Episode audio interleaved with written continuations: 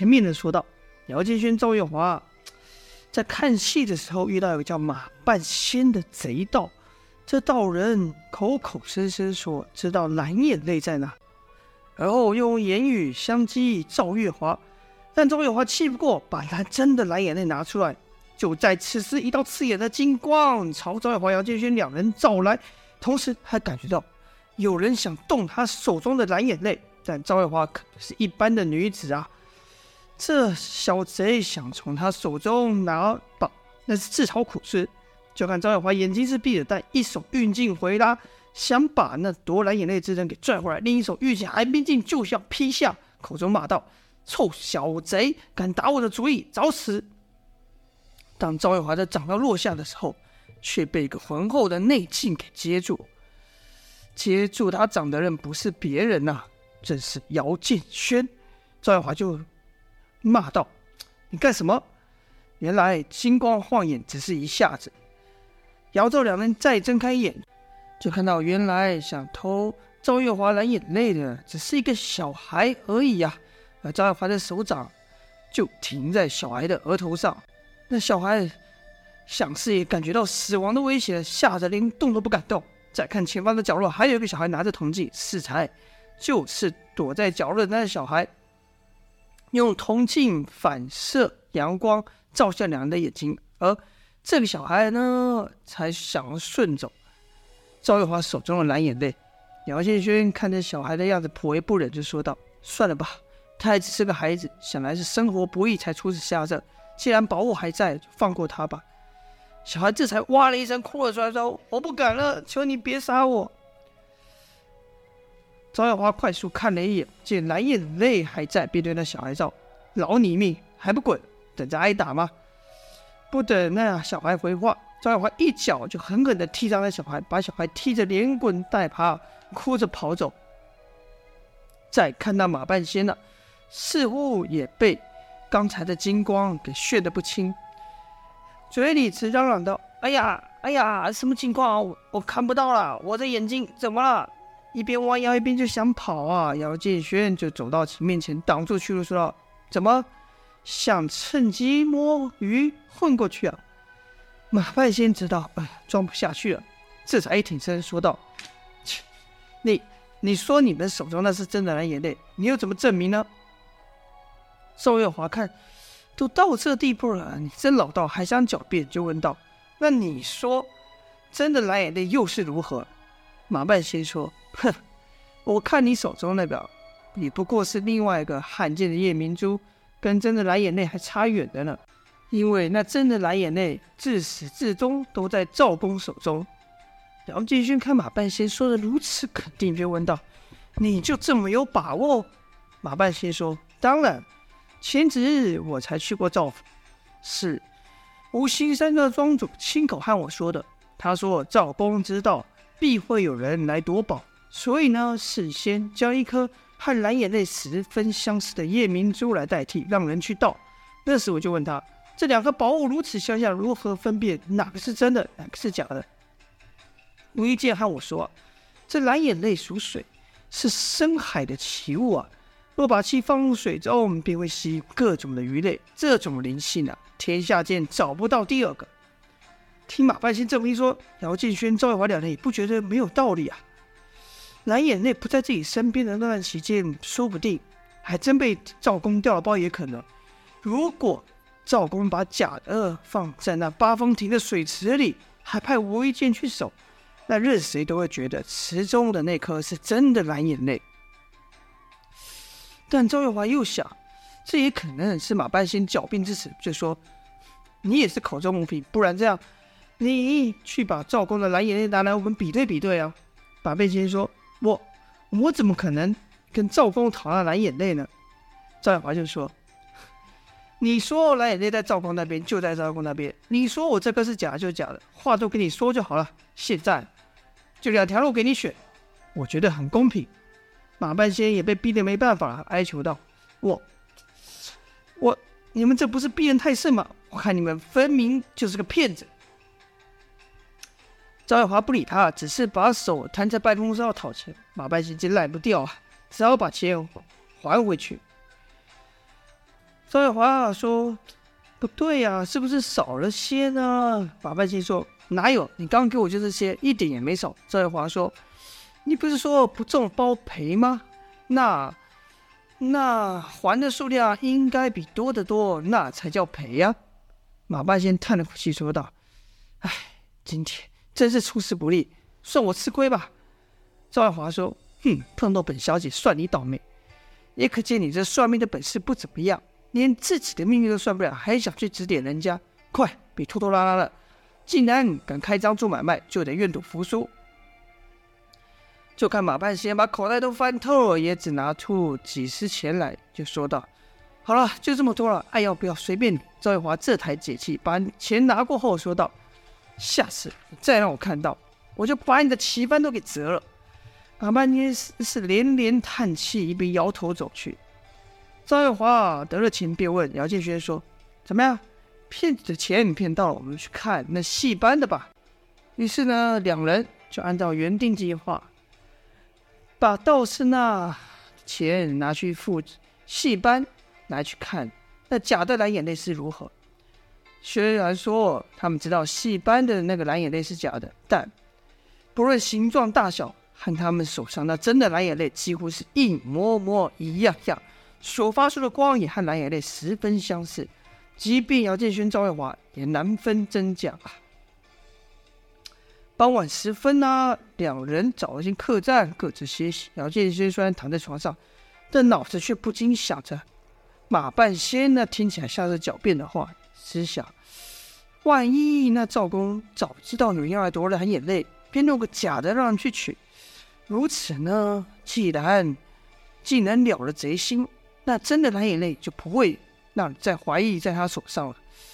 嗯，这确实是个一石二鸟之计。要是我就这么做。奇怪的是，听马半仙说，这几日还遇到其他人声称自己有手上有蓝眼泪，这件事可是越来越蹊跷了。一念至此，不禁就怀疑。他们手上那个蓝眼泪到底是真的还是假的呢？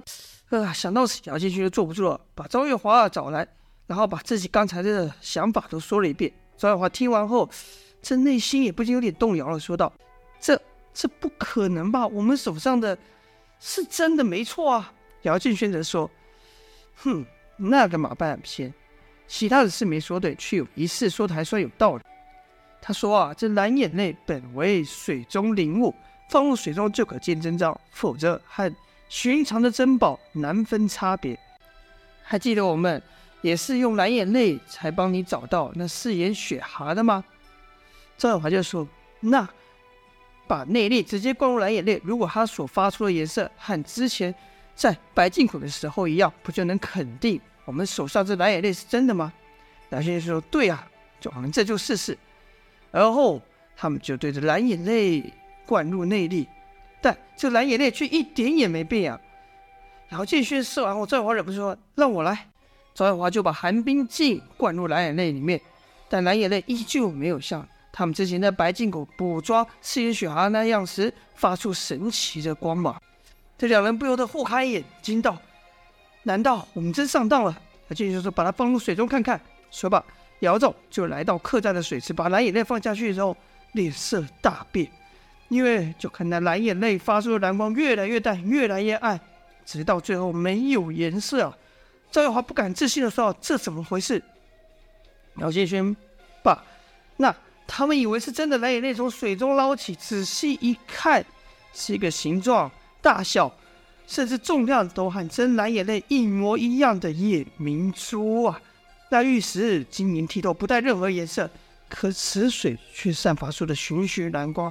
原来涂在这假物上面的东西都已在刚才溶于水中啊！赵月华急问道：“这怎么可能？什么时候上当的？”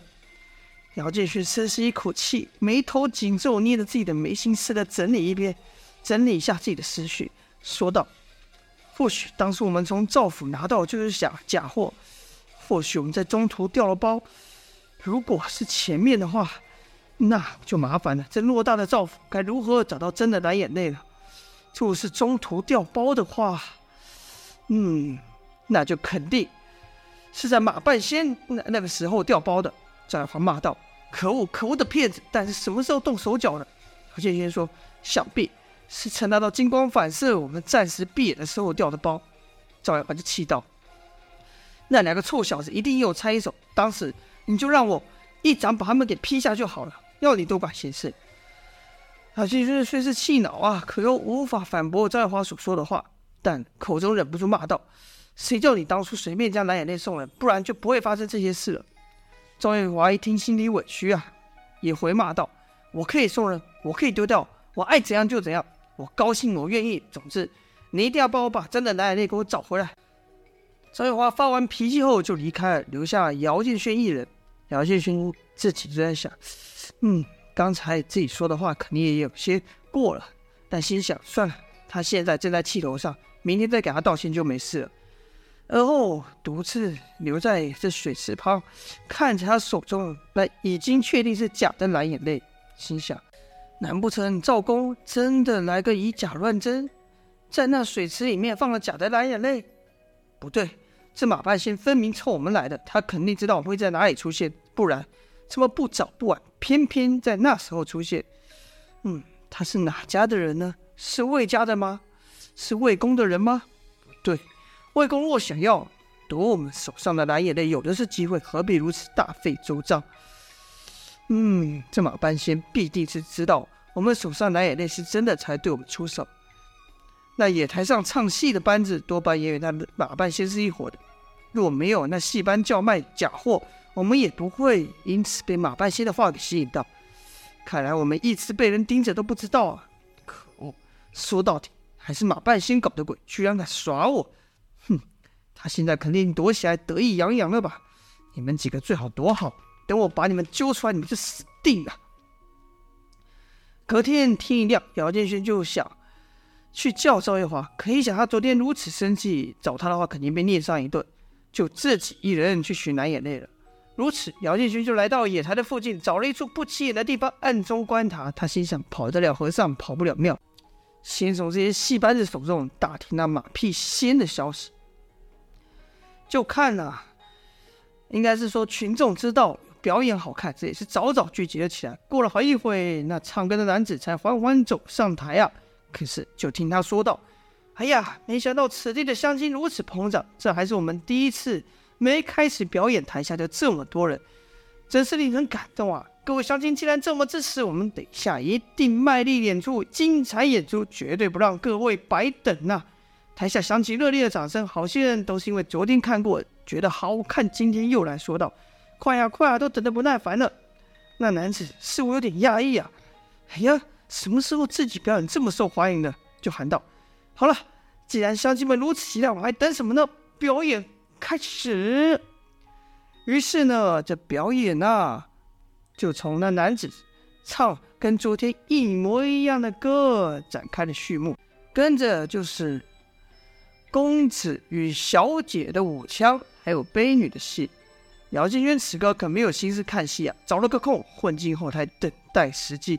那唱歌男刚表演完走下台的时候，突然就觉得一阵凉风掠过，而后那感觉那阴风就停在他的身后。男子大惊说道：“不可能，活见鬼吧！大白天的。”这才刚想完呢、啊，唰的一下，那唱歌的就被这阵风给带到了一个阴暗的角落啊。好了，这就是本章的内容了。到底姚建轩能不能顺利的找回他们被骗走的蓝眼泪呢？就请各位继续听下去啦。今天就先说到这边，感谢各位的收听，下播。